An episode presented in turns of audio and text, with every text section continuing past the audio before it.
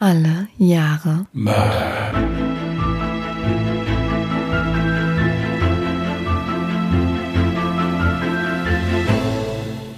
Soll ich anfangen? Leg los. Okay. Lassen wir das drin? Nein, oder? Ich denke schon. Wir lassen das drin. Das ist aber ganz merkwürdig, wenn der Podcast plötzlich ganz anders beginnt. Ja, aber das macht doch, das macht das doch kreativ. Ah, okay. Soll ich jetzt trotzdem nochmal herzlich willkommen sagen? Oder? Ja, natürlich. Herzlich willkommen zu Alle Jahre Mörder, der True Crime Podcast mit Christian, hallo. Und Jasmin. Hi. Mittlerweile habe ich mich schon so sehr an dieses Und gewöhnt. ich wollte sagen, wir hatten eben eine kurze Unterredung darüber. Wir sind der Meinung, wir lassen das so. Zuweilen unser Podcast auch kürzer werden wird. Was? Warum? Ja. Also wir haben eben gestreamt, also vielmehr ich habe gestreamt und Jasmin hat äh, mitgestreamt. Und äh, da kamen ganz nette Kommentare im, im Chat und da steht, ich höre euren Podcast immer zum Einschlafen. Ich meine, es ist ja schon schön, wenn man eine beruhigende Stimme hat, das freut uns auch sehr. Es ist halt nur, ich meine, es ist ja eigentlich schon ein spannendes Thema. Und ich habe dann gefragt, ja, wie, äh, bei welchen Minuten schlaft ihr denn immer so ein? Also so, weil wenn wir 40 Minuten da uns abmühen und der, der schläft nach fünf Minuten schon, dann kann man das ja so ein bisschen raffen. Da könnte man halt vielleicht doch dann mehr hochladen oder so. Es gab keine verbindlichen Aussagen, deswegen machen wir jetzt einfach mal so weiter wie gehabt. Ich muss aber dazu sagen, das geht mir ähnlich. Auch ich höre gerne Podcasts zum Einschlafen und dann höre ich eigentlich auch meistens nur so den Anfang, nur so zehn Minuten und dann bin ich weg. Übrigens, mittlerweile auch mit True Crime Podcasts. An der Stelle frage ich mich, ob ich die Einzige bin, die selber einen True Crime Podcast macht und andere Podcasts in dem Bereich hört? Oder gibt es hier tatsächlich Zuhörer bei uns, die auch einen True Crime Podcast haben? Wenn ja, schreibt uns mal gerne an. Ja, würde uns freuen. Ich finde das auch nicht bedenklich. Also schlimm wäre es, Jasmin, wenn du mit mir telefonierst und dann währenddessen einschläfst. Das wäre also da. Aber soweit habe ich dich hoffentlich noch nicht. Nee, ich denke, ich werde jetzt auch wahrscheinlich nicht einschlafen, währenddessen du mir jetzt deinen Fall vortragen wirst. Gut. Hoffe ich. Das war so ein Wink mit dem Zaunfall, dass ich jetzt anfangen soll. Okay, dann würde ich mal, würde ich mal loslegen. Also, ich habe ja 1968 zugelost bekommen. Und dann fange ich mal an. Wir fangen gerade an mit der Triggerwarnung. In meinem heutigen Fall geht es um Mord und um Verstümmelung. Wer da also nicht so gut mit zurechtkommt, der muss mal eine Pause einlegen. Und ich habe einige Namen geändert. Wir konnten es nicht glauben. Der doch nicht. Er war doch ein so charmanter und gebildeter Mann. Und ein leidenschaftlicher Jäger. Diese Kommentare entnimmt man vielen Dokumentationen, die über den nächsten Täter gedreht wurden. Heute geht es in meinem Mordfall aus dem Jahre 1968 um diesen Mann. Arvet Imjela. Oder wie die Presse ihn nannte, der Blaubart von Fehmarn. Arvid Erich Imjela wurde am 7. Oktober 1929 in Schlawe geboren. Sein Vater, bei dem er ab 1936 lebte, war von seiner Mutter geschieden. Der kleine Arvid pendelte zwischen seinen Eltern. Zu dem neuen Mann seiner Mutter hatte er allerdings kein gutes Verhältnis. Dieser war oft gewalttätig und es kam immer wieder zu Übergriffen gegen Arvid. Er schloss die Volksschule ab und begann eine Ausbildung bei der Stadt Berlin, die er auch beendete. Ab dem Zweiten Weltkrieg kam Ahmed kurz vor Kriegsende in ein Wehrtüchtigungslager. Ich habe das mal nachgeguckt, weil mir der Begriff wirklich nichts sagte. Das waren also wirklich so in den letzten Kriegstagen war das dieses Projekt von den Nazis Volkssturm hieß das, also sprich alles, was noch männlich war und halbwegs kämpfen konnte, dann auch noch an die Front. Anschließend kam er in ein polnisches Arbeitslager. Da habe ich jetzt noch mal geguckt. Es ist für mich nicht ersichtlich, ob der da jetzt nach dem Krieg eingesessen hat oder ob er in diese polnischen Arbeitslager kam, um da zu beaufsichtigen, die Untergebrachten. Ich denke eher zweiteres, konnte es aber leider nicht nachvollziehen. Okay. Nach Kriegsende schlug sich Arvid mit Gelegenheitsjobs durch. Mal war er Schauspieler, mal war er Journalist. Wozu er aber auch hier schon einen Hang entwickelte, war zu Gaunereien. So war er auf dem nach Kriegsende florierenden Schwarzmarkt sehr aktiv. Auch lebte er einige Jahre unter falschem Namen. Er nannte sich da, also das fand ich total faszinierend, wie man da drauf kommt, Detlef Klaus Holm Mehnhardt. Gut. Also kreativ. Mhm. Er machte sich acht Jahre älter und gab an, nach einem hervorragend abgeschlossenen Studium Junglehrer zu sein. Die erforderlichen Papiere hierfür hatte er sich bei einem Geschäft auf dem Schwarzmarkt besorgt. 1952 flog diese Scheinexistenz allerdings auf und Arvid wurde zu zwei Jahren Haft verurteilt. Trotz dieses Rückschlags bemerkte er aber schnell, wie er bei den Menschen ankommt und dass mit seiner Art des charmanten, gebildeten Mannes von Welt viel Geld zu machen ist. Im Gefängnis beschäftigte sich Arvid mit Astrologie. Er legte sogar ein Diplom ab und durfte sich von diesem Zeitpunkt an Diplom-Astrologe nennen. Der Blick in die Sterne war in diesen Nachkriegsjahren speziell etwas für die betuchtere Bevölkerung und wurde zum Modetrend. Nach seiner Entlassung verdiente Arvid mit der Sternenkunde und dem Ausstellen von Horoskopen seinen Lebensunterhalt. Hierfür besorgte er sich eigens eine Lochkartenmaschine und verschickte die damit erstellten Karten mit Horoskopen an seine zahlenden Kunden. Was ist eine Lochkartenmaschine? Ähm, Lochkarten sind, also ist wirklich so eine, so eine Pappkarte im Prinzip, wo also, wo das, wo das so rastermäßig unterteilt ist. Mhm. Und dann ist das wirklich so eine Maschine, wo du also wirklich dann so Löcher mit da rein stanzt. Im Prinzip. Und anhand dessen kann man dann irgendwas ablesen oder sowas. Okay. Kenne ich mich auch nicht so gut mit aus. Früher wurden auch Computer damit betrieben, mit Lochkarten. Ganz früher. Seine ersten beiden Opfer lernte er über Annoncen kennen. Die junge Katharina B. gibt bei Arvid ein astrologisches Gutachten in Auftrag. Sie ist sofort begeistert von dem charmanten und gebildeten Mann, der ihr nicht nur die Sternenbilder erklärt, sondern nach kurzer Zeit ihr auch versichert, dass er ihr die Sterne vom Himmel holen würde. Katharina ist schnell hoffnungslos verliebt in Arvid, sehr zum Gefallen ihrer Mutter Ilse. Auch sie ist von dem neuen Schwiegersohn in Spee begeistert. Glauben die beiden Frauen noch allen Ernstes, dass sie das Schicksal oder gar die Sterne mit Arvid zusammengeführt habe, so weiß er es besser. Die beiden Frauen waren keineswegs eine glückliche Fügung des Schicksals. Vielmehr waren sie wohlhabend und Arvid wusste das. Mit seinem Charme und seinem Fachwissen über Geldgeschäfte schaffte er es schnell, die beiden Frauen um den Finger zu wickeln. So ist es nicht verwunderlich, dass die Damen ihn nach kurzer Zeit zum Generalbevollmächtigten über ihr Vermögen machten. Immerhin knapp eine halbe Million D-Mark. Auch Arweds Drängen, ihr Haus zu verkaufen und zu ihm in ein Mietshaus auf die Insel Fehmarn zu ziehen, kommen den beiden Frauen nach einem kurzen Süßholzgeraspel nach. Ebenso auf die Bitte des Neuschwiegersohns hin, Freunden und Bekannten nichts von dem Verkauf und dem geplanten Umzug nach Fehmarn zu erzählen, stimmen die Frauen zu. Sollte jemand fragen, dann sagt doch einfach, ihr würdet auf eine große Weltreise gehen, sagte Arvid, wenn Zweifel an seinen Plänen bei den Frauen aufkamen. Gesagt, getan. Nach dem Hausverkauf ziehen Katharina B. und ihre Mutter Ilse nach Fehmarn. Mitgenommen wird nur das Nötigste, es soll ja offiziell auf Weltreise gehen. Arvid vernachlässigt nun immer mehr die Astrologie und geht dafür lieber oft auf die Jagd. Und vor allem auf den Schießstand. Geldsorgen hat er keine, da er Generalbevollmächtigter des Vermögens seiner neuen Familie ist.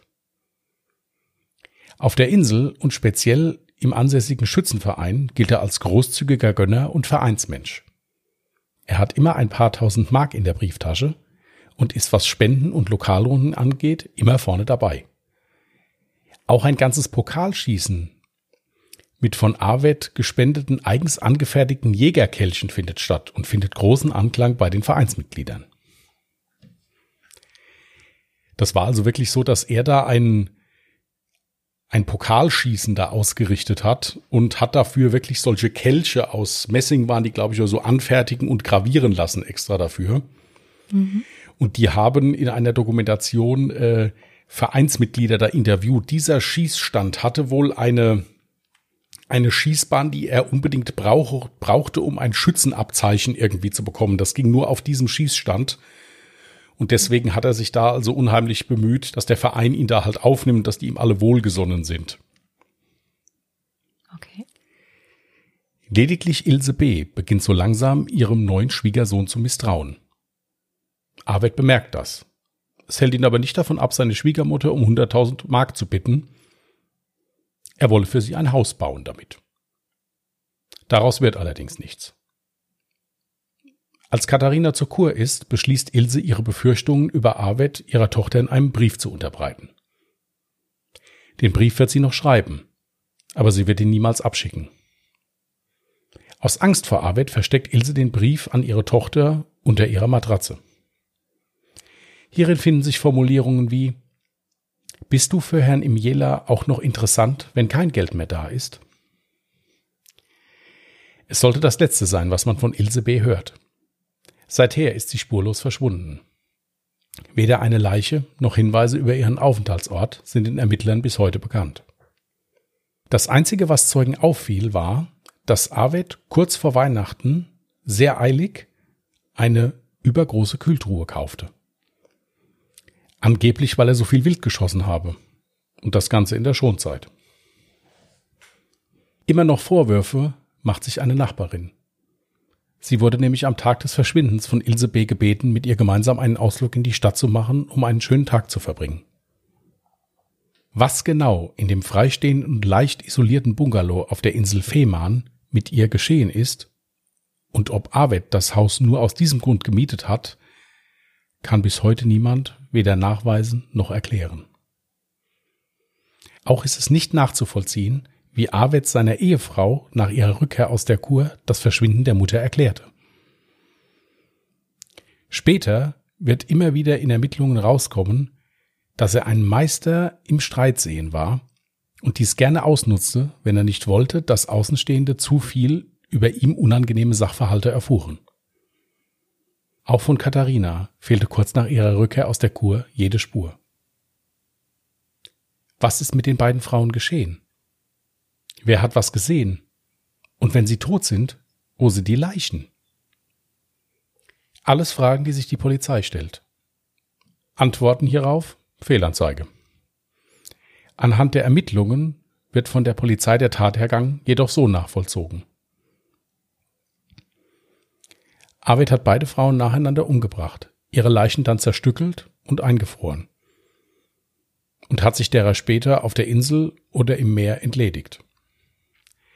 Da ist es ja so, haben die argumentiert, der ist Jäger gewesen und war wirklich passionierter Jäger, also mit dem Zerlegen von, hm. ja, eigentlich von Tieren, aber halt eben dann also auch von Leichen, hat er sich dann wohl etwas leichter getan. Okay. Kurz danach versuchte Arvid seine Spuren im Haus zu verwischen und kündigte kurz darauf den Mietvertrag. Dennoch finden die Ermittler Hinweise, die sie in ihrer oben genannten Vermutung bestärken. So wurde von Zeugen bemerkt, dass Arvid nachts ein großes Feuer machte und Sachen verbrannte. Später wurde von der Polizei bei der Durchsuchung des Hauses eben in dieser Feuerstelle die Reste eines verbrannten Damenkorsetts sowie verkohlte Kofferreste gefunden, die haben also von dem, von dieser alten Koffer hatten doch unten solche, ähm, solche Metallbeschläge, wo, wo, wo man den Koffer abgestellt hat. Die haben die im Feuer dann noch, also in der, in der Asche dann noch gefunden. Okay. Arvid beauftragte eine Umzugsfirma und zieht mit Sack und Pack in eine Penthouse-Wohnung über den Dächern von Hamburg. Auch die große Kühltruhe zieht mit um. Bevor er richtig angekommen ist, lernt er Silke W. kennen. Beide lieben die Jägerei sowie den Prunk und werden ein Paar. Schon nach kurzer Zeit wird mit einer großen Feier Freunden und Familie die Verlobung bekannt gegeben. Silke zieht zu Arvid in die neu gemietete Wohnung. Sie ist voller Vorfreude auf das, was da kommt. Lediglich ein Porträt der verschwundenen Katharina B. fällt Silke auf und dass der Schrank noch voller Kleider von ihr ist. Als sie Arvid darauf anspricht, entgegnet dieser, das sind die Sachen meiner verschwundenen Verlobten. Ich will sie demnächst wegschaffen.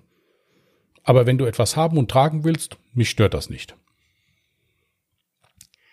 Aber auch ein anderes Problem beschäftigt Arvid zunehmend. Denn aufgrund seines ausschweifenden Lebensstils ist das Geld von Ilse und Katharina B. bald aufgebraucht.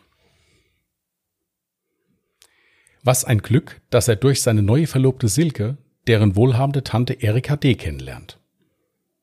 Der Mann von Erika D. ist vor kurzem verstorben und hieraus resultieren einige hohe Versicherungszahlungen an die Witwe.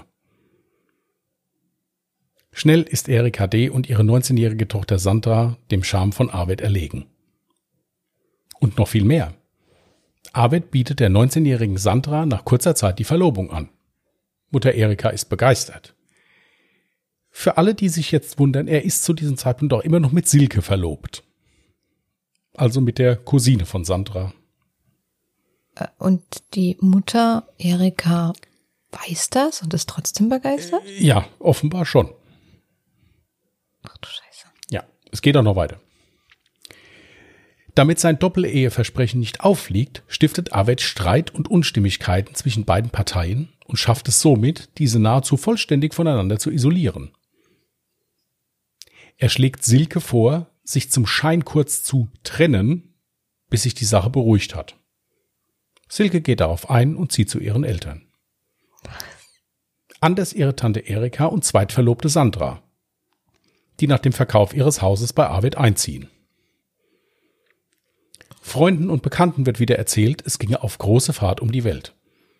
Und natürlich hat Arvid von Schwiegermutter Erika die Generalvollmacht in der Tasche. Er regelt die Auflösung des Hausstandes. Wieder brennt im Garten des verkauften Hauses ein Feuer. Erika und Sandra werden von diesem Tag an nie wieder gesehen, denn sie sind bereits schon tot. Zur Entsorgung der Leichen wählt der passionierte Jäger einen Weg, der nochmal seine Kaltschnäuzigkeit unterstreicht. Er zerlegt die Leichen in seiner Wohnung, friert sie ein und entledigt sich einiger Leichenteile bei einem Jagdausflug nach Fehmarn. Die Grube hierfür ließ er von einem Jagdhelfer ausheben, weil er es Zitat im Rücken habe. Natürlich ahnt der Jagdhelfer davon nichts und geht davon aus, dass es sich um eine Wildgrube für die Fuchsjagd handle. In der besagten Grube finden Ermittler später die Rümpfe sowie Füße von Erika und Sandra. Vom Rest der Leichen fehlt bis heute jede Spur. Arvid schwieg beharrlich. Da habe ich dann noch mal ein bisschen weitergelesen. Also es wurden da unter anderem auch Folienreste gefunden, also wo dann klar ersichtlich war, dass die also wirklich verpackt waren dann die Leichenteile und dass der die wirklich dann halt dahin geschafft hat im mhm. Prinzip. Und dann wurde noch mal ein Taxifahrer befragt, der ihn wohl in seinem Haus da abgeholt hat und dem ist halt aufgefallen, dass äh, sowohl der der Arvid als auch im Haus, dass da Blut überall war. War aber eine recht schwammige Aussage, deswegen konnte man da nicht äh, okay. so viel machen. Äh, ja, und es wurde da unter anderem auch einmal die Polizei gerufen wegen und die sind dann da hingefahren und haben den. Taxifahrer? Nee, nicht von dem, äh, nicht von dem Taxifahrer, aber von einem Nachbarn wohl mal. Ähm, die sind dann da hingefahren und haben dann mehr oder weniger diesen Arvid Imjela mit Handschlag begrüßt. Ach, Herr Imjela, Sie sind das. Ja, dann ist ja alles in Ordnung. Dann sind sie wieder gefahren. Und wieso wurde die Polizei gerufen? Wegen diesen Blutspuren, die dann wohl irgendwo gesehen worden sind. Aber als die Polizei dann eintraf, waren die Blutspuren dann wohl schon beseitigt. Okay. Nachdem er sich der Leichenteile entledigt hatte, kehrte Arvid nach Hamburg zurück und empfängt mit offenen Armen seine erst verlobte Silke. Mhm. Auch erzählt er Silke, dass er nun das Vermögen von Erika verwalte die mit ihrer Tochter zu einer Weltreise aufgebrochen sei. Und das hat sie einfach geglaubt, so. Das kommt jetzt im nächsten Satz. Mhm. Aber so langsam wird Silke misstrauisch. Denn auch wertvolle Möbelstücke ihrer Tante befinden sich nun in der Wohnung von Arvid. Darauf angesprochen sagt er, er habe die Möbel der Tante abgekauft. Diese befände sich im Zuge ihrer Weltreise im Moment in Schweden, was er Silke mit gefälschten Briefen sogar beweist. Okay, aber da ist er doch echt mal ein bisschen blöd, oder? Wenn man sich jetzt Dokumentationen über den anguckt, also das ist so ein richtiger Bilderbuchbetrüger, ist das halt. Also der sieht auch so aus. Also so. In dem Fall hat er sich ja gar nicht großartig Mühe gegeben, wenn er sogar Möbelstücke der Tante noch in der Wohnung hat. Es wird auch gleich noch besser, was die alles macht. Also. Okay. kann ich weiter, lese ich weiter vor. Er bittet mhm. Silke, für ihn nach Schweden zu fliegen und dort für ihre Tante wichtige Geschäftsbriefe zu hinterlegen. Silke willigt ein und macht sich auf den Weg nach Schweden. In der Zwischenzeit versucht Arvid mit gefälschten Unterschriften an das Vermögen seiner Opfer ranzukommen. Bei einigen Banken funktioniert es, doch die Zeller Sparkasse stellt sich quer und verständigt die Polizei. Arvid I. wird verhaftet. Die Ermittlungen dauern über zwei Jahre. Arvid macht keinerlei verwertbare Aussagen Vielmehr tut er sich eher dadurch hervor, dass er zum Beispiel seine Verteidigerin zu einem Termin Blumen mitbringt und ihr zum Geburtstag gratuliert. Also es war wirklich so, die haben beide Verteidiger von ihm interviewt. Also es war wirklich so, dass der, der muss da reingekommen sein mit einem Strauß roter Rosen, muss der Verteidigerin herzlichst gratuliert haben, muss gesagt haben, ich wünsche Ihnen alles Gute für Ihre weitere Zukunft und vor allen Dingen für meinen Fall, dass die mich da rausholen. Wow. Das wirkt wie aus so einem unrealistischen Film irgendwie. Ja. Ein Gespräch zur Sache ist mit Arvid allerdings nicht möglich. Also der hat wirklich sich auf nichts eingelassen, selbst mit seinen Verteidigern nicht. Mhm. Eher nutzte er das Verfahren, um sich selbst vor Gericht zur Schau zu stellen. Also der muss dann wirklich immer riesige Akten mitgeschleppt haben und muss dann da im, im, auf der Anklagebank gesessen haben, muss in Akten vertieft gewesen sein, also gar nicht sich jetzt auf den Prozess da groß konzentriert haben. Das ist auch einer von denen äh, Beschuldigten gewesen, der, also grundsätzlich viele Beschuldigte vor Gericht halten ja dann ihr Gesicht zu mit irgendwelchen Zeitungen oder so. Also der hat da posiert äh, auf der Anklagebank und hat da die Journalisten mit Handschlag begrüßt, hat man da gesehen und so. Also wirklich krass. Ah. Im Zeugenstand viele Frauen und Verflossene des Angeklagten. Darunter auch zwei weitere Ex-Frauen.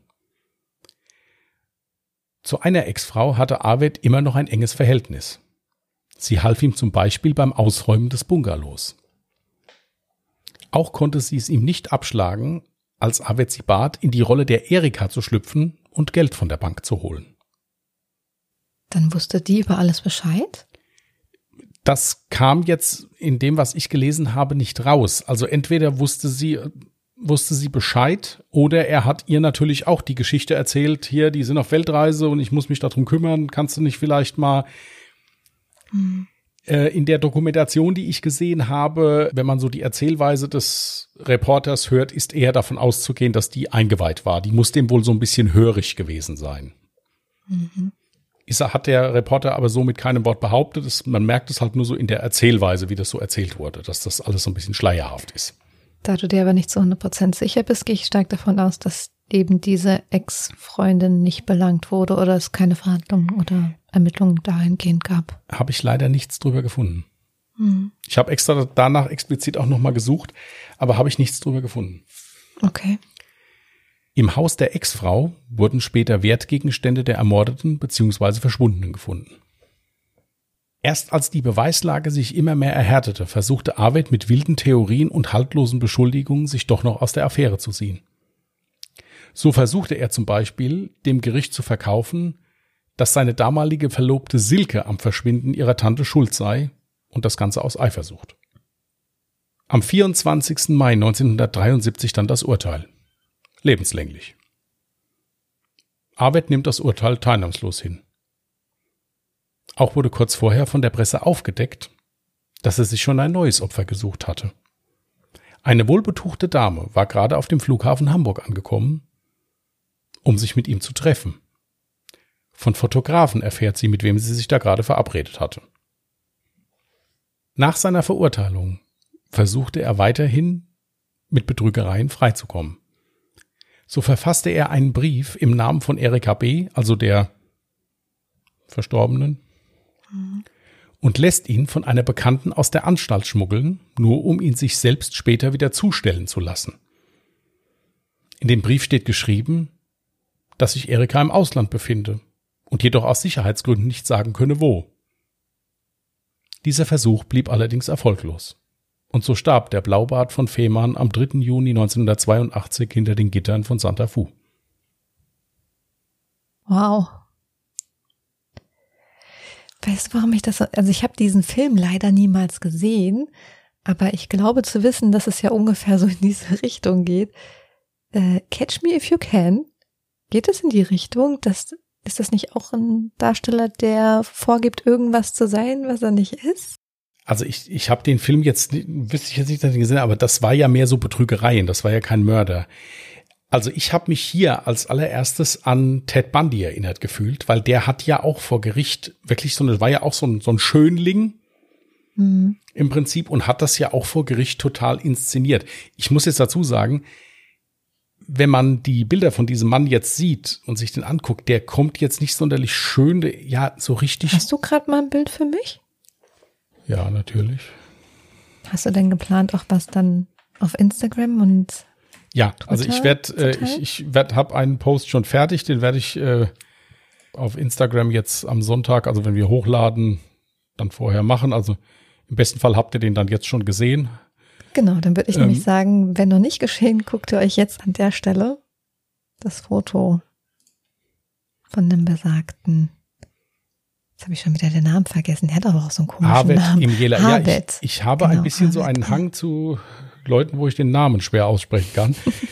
Es gibt also, wie gesagt, ganz viele Fotos. Ich habe dir jetzt mal eins. Äh, okay, ja, aber da ist er ja schon älter. Da ist er schon älter, ja. Also wie gesagt, äh, es, es, es gibt diverse, kannst du ja einfach mal eingeben.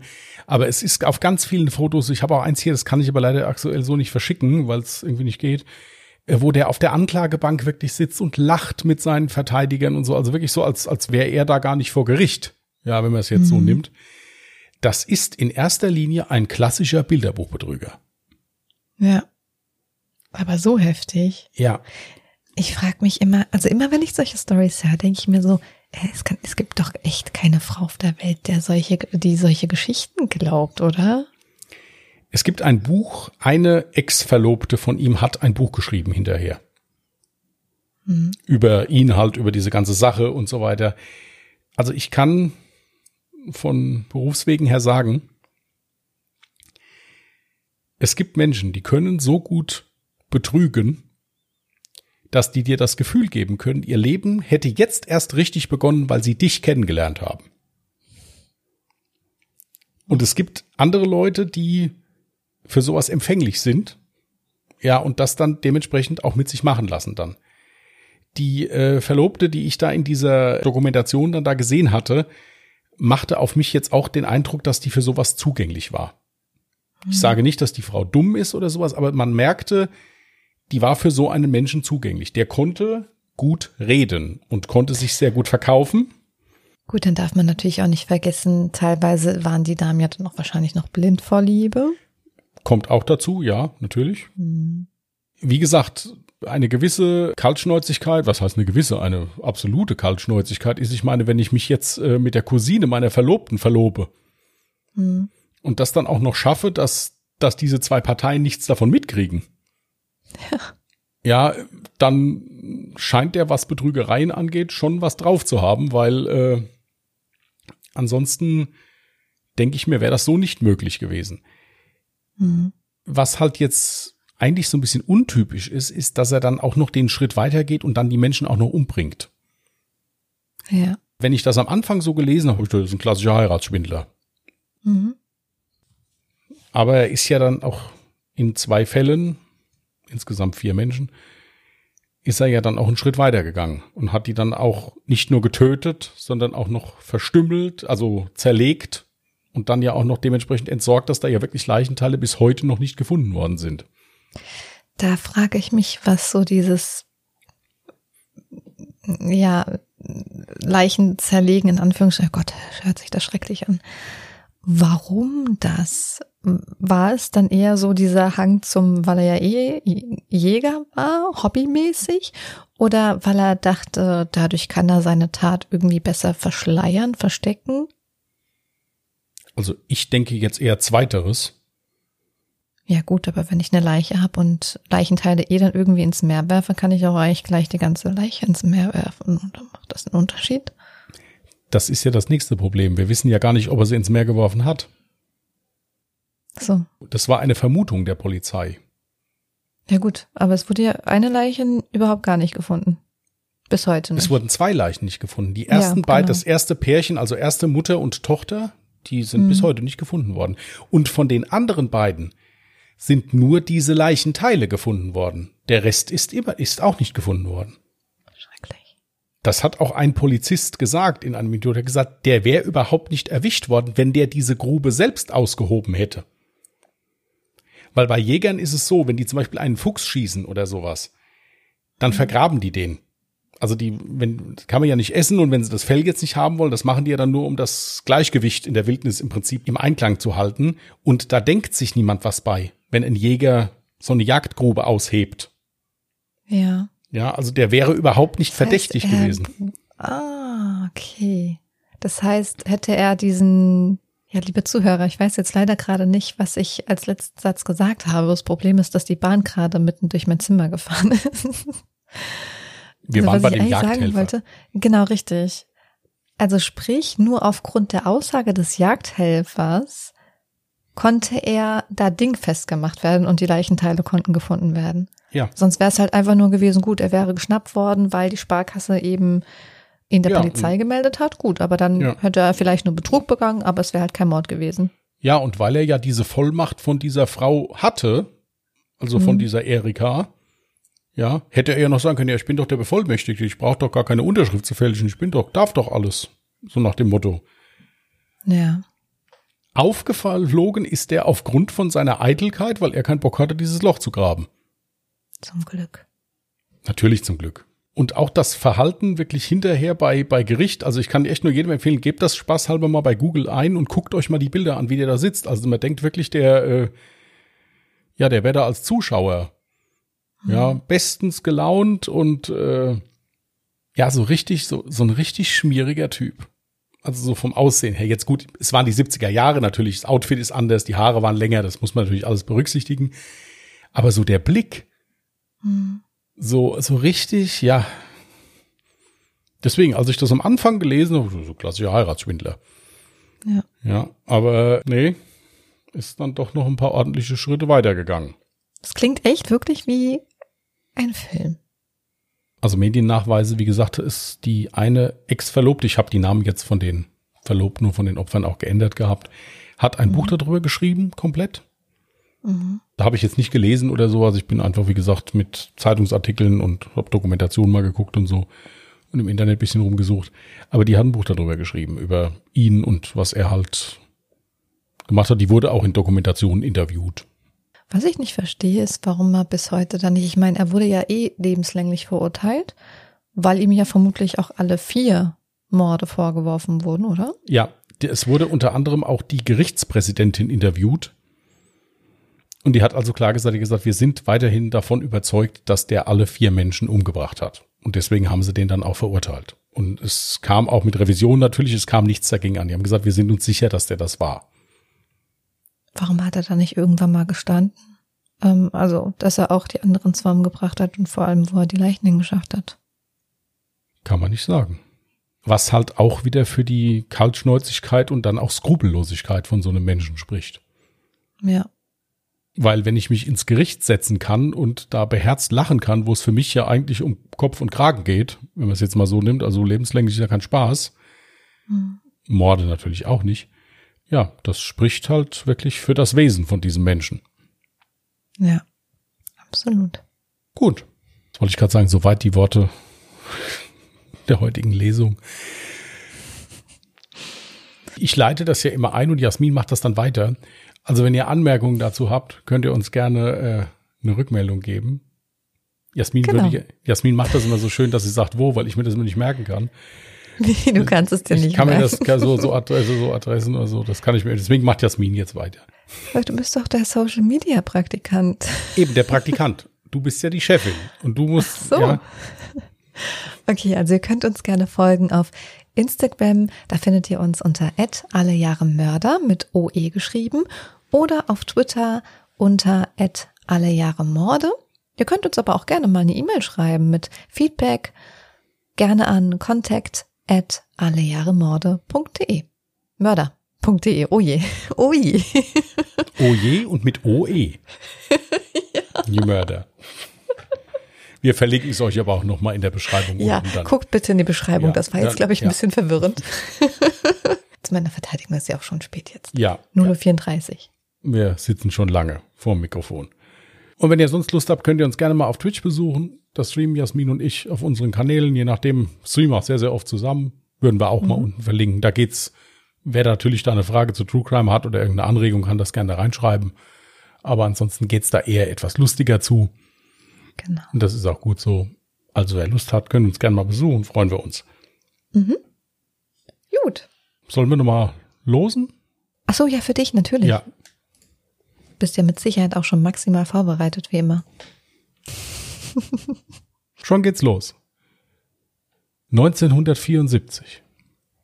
Mhm. Hatten wir noch nicht, oder? Ich bin mir ehrlich gesagt gerade nicht sicher. Aber ist egal, ich nehme es an. Ich arbeite. Ich wollte gerade sagen, selbst wenn sich mal Jahre irgendwie wiederholen sollten, ist es ja eigentlich gar nicht tragisch. Es gibt ja mit Sicherheit mehr als einen interessanten Mordfall in einem Jahr. Ich muss mir das jetzt nur irgendwo aufschreiben, weil. Äh, das hat sich angehört, als hättest du das mit einem riesigen Edding oder so aufgeschrieben. Habe ich, hab ich gerade, weil der gerade oh hier mein lag. Gott. weil der gerade hier Ja, lag. wir nehmen den Podcast hier wirklich sehr ernst. Da wird keine kleine Randnotiz gemacht, da wird gleich der Edding rauskommen. Ja, ich habe auch auf den Tisch geschrieben, nein. ja, alles, das sah wirklich so gut. aus. Nein, habe ich nicht. Ich hatte einen Zettel hier liegen. gut. Dann danken wir fürs Zuhören, wünschen euch einen ruhigen Wochenstart, passt auf euch auf, bleibt gesund. Und wir genau. würden uns dann nächste Woche Sonntag wieder hören. Dann ist Jasmin dran. Genau, richtig. Also, bis dann. Tschüss. Tschüss.